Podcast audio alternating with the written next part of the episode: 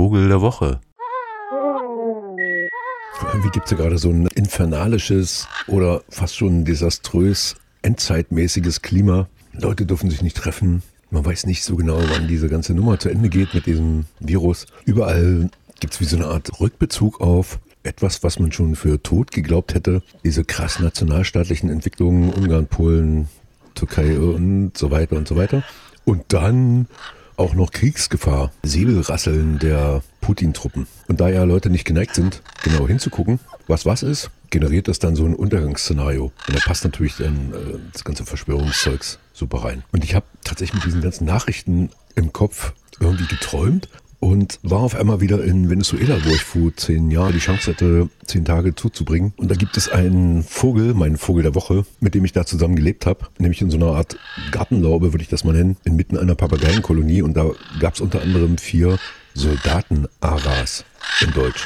Military Macau, also zur Familie der echten Papageien gehörend, die dann immer so kurz vor 18 Uhr dort einfielen, knapp einen Meter groß, also richtig, ne, das, was sie so kennen als Papagei. Und ähnlich ihrem Klischee wahrscheinlich, was sie jetzt so vor Augen haben, hauptsächlich olivgrün, Stirn rot, nacktes Gesicht mit so feinen Federstrichen, an den Zügeln rot und unterhalb des Auges schwarz. Und dann die Schwungfedern blau und haben große Flügeldecken mit so blauer Kante. Und die Schwanzfedern sind von Kastanienrot bis hin zu blau an der Spitze, also super schöne Vögel. Den gibt es in dem nördlichen Südamerika, also nicht nur in Venezuela, auch in Kolumbien und Ecuador, wie alle diese Papageienarten dort, die großen. Und das hat natürlich vor allen Dingen damit zu tun, dass diese Aras, also diese echten großen Papageien, die eigentlich im tropischen Regenwald leben, also in den Niederungen meist unterhalb von 600 Metern, extrem soziale Wesen sind. Jetzt ist es bei den Soldaten-Aras, also bei den Military Macaws, nicht so, dass die so in so hunderter Clubs unterwegs sind, sondern eher so kleine Gruppen. Die sind auch ein bisschen spezialisiert spezialisiert, was so ihre Nahrung angeht. Die ernähren sich in der Regel von den Früchten der Waldmandel, die sie eben knacken können mit ihrem kräftigen Schnabel. Also selbst dieser hellrote Ara, den man so aus dem Zoo kennt, der schafft das nicht. Also da haben die so eine Nische entdeckt und die sind dann eben so mit fünf, sechs Vögeln immer zusammen und sehr standorttreu. Erst wenn dort alles aufgegessen ist, dann ziehen sie weiter und dann haben sie auch so die Eigenheit, jemanden vorzuschicken. Gibt so eine Art Scout, die dann gucken, ob dort irgendwie andere dieser Mandel, Waldmandelbäume irgendwo wachsen und dann sagen die Bescheid und dann geht's weiter.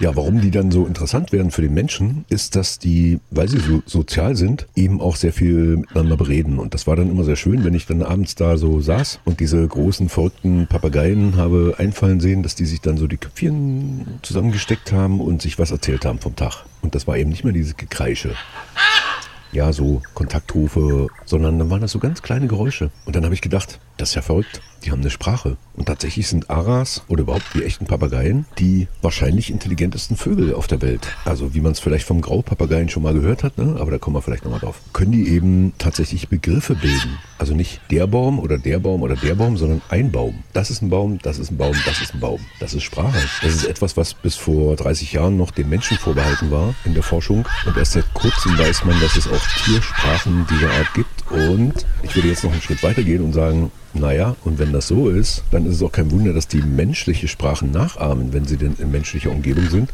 weil sie wahrscheinlich versuchen, eine Art Kommunikationsebene herzustellen und quasi den Menschen zu Papageien. Also eben nicht den, ne, was wir so umgekehrt kennen, so dieses Vermenschlichen von tierischen Verhaltensweisen in äh, Cartoons, in Comics, in überhaupt umgangssprachlichen Miteinander, ne, der listige Fuchs, der böse Wolf, der weiß der Fuchs was alles, sondern umgekehrt, dass die den Menschen verpapageien, damit das irgendwie Sinn macht, dass die mit dem sind. Denn so brutal wie der Mensch eben ist, die irgendwo wegzurauben, das ist die größte Gefahr für den Military Macau, für den Soldaten-Ara, nämlich gefangen zu werden, verkauft zu werden und dann allein zu sein. Die sind nun mal in Schwärmen unterwegs, in Familien und dann ist eben, na gut, wenn dann eben ein Mensch da ist, dann ist der dann eben der nächste Papagei und dann machen die den eben einfach auch zum Papageien.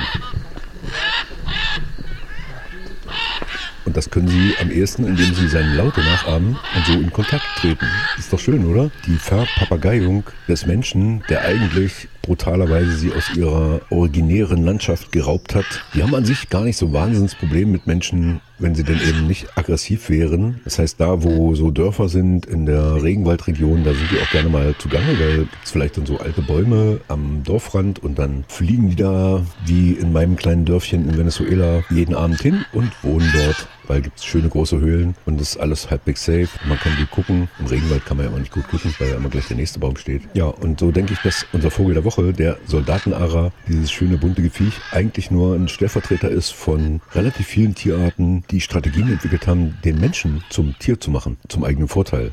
Oder Vergnügen, könnte man sagen. Also in dem Fall Kommunikationsvergnügen. Ja, vielleicht auch Schutz, vielleicht auch Futter, so wie unsere Katzen. Das ist das Wesen, was mir immer Futter gibt, so ungefähr.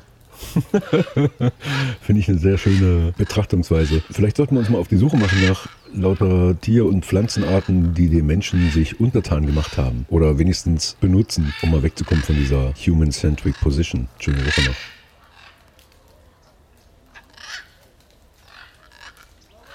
Vogel der Woche.